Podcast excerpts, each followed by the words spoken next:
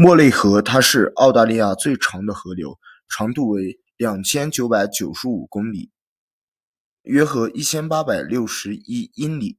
那它发源于澳大利亚最高的山脉——澳大利亚阿尔卑斯山脉，它是大分水岭的一部分。莫雷河往西北方向流，构成了维多利亚州与新南威尔州的边界。莫雷河，它在最后五百公里往南移动，最后呢进入了南澳大利亚州，经由亚历山德里纳湖与阿德蒙德附近的古尔瓦入海，进入了澳大利亚湾，也就是南冰洋。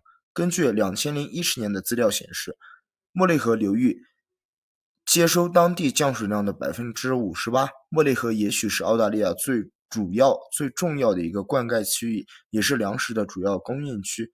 河流它是以英国军队和政治家乔治·莫雷博士来进行命名的。欢迎大家继续收听我的这个节目，那么是关于这个一些比较特殊的河流。今天是带来最后一期啊，讲述这个大洋洲的这一条啊莫雷河。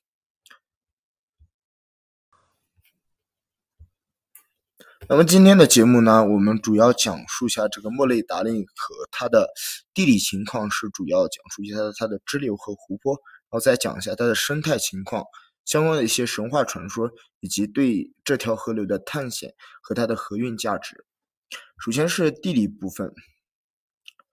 那么莫雷河它是长达三千七百五十公里，约合两千三百三十英里的啊这个莫雷达令流域的一部分。它的涵盖范围是，呃，昆士兰州的这个南部，主要包括维多利亚州和这个新南威尔士州，涵盖了澳大利亚七分之一的陆地面积。莫利河的流量变化特别大，在枯水期间甚至曾经完全干涸。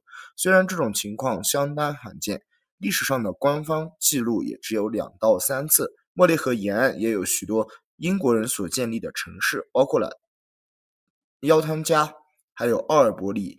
伊丘卡等，嗯，还有像这个莫尔杜拉和莫雷桥等等。主要的支流和湖泊呢，主支流主要有四条，分别是马兰比基河、拉克伦河、达令河、沃里戈河。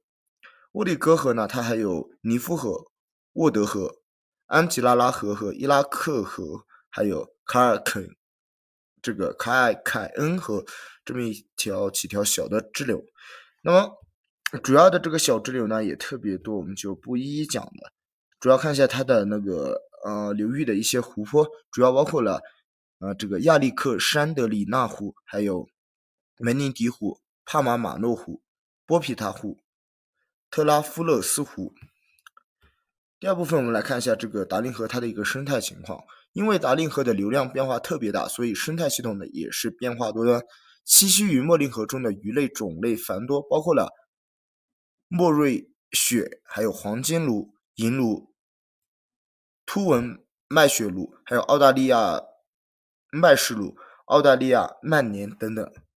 那么除了鱼类以外，莫雷河里啊的这个蟹虾，还有像蛇、蛇颈龟、水鼠，还有鸭嘴兽等，也是栖息在这个莫雷河的流域。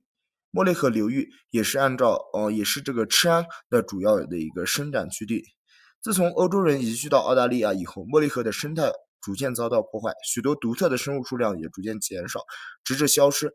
两千零两千年到这个两千零七年所发生的大干旱，也对赤安啊这种生物的生长呢造成了巨大的压力。莫雷河有时也会发生大洪水，比如像一九五六年那一次的水灾呢，就淹没了许多城镇，并持续了长达六个月之久的这样一个嗯自然灾害。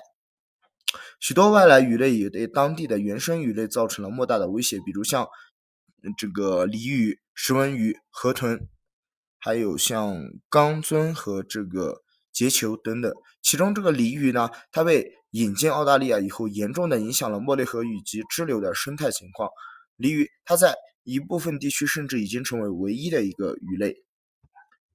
嗯，其实，在澳大利亚，在这个其他欧洲的国家侵入之前，它还是一个非常古老的这样一个，嗯，啊，土著居民所管理的这样一个，嗯，地方。那么，关于关于这个莫雷河以及各地的神话也是特别丰富的。啊，莫雷河这条澳大利亚最长的河流，对于澳大利亚原住民来说也是有着许多重要的文化影响。对亚历山德里纳湖附近的原住民来说，莫雷河是他们伟大的祖先 n a g r a n d e r 他追赶这个默认雪时所留下来的路径的一个痕迹。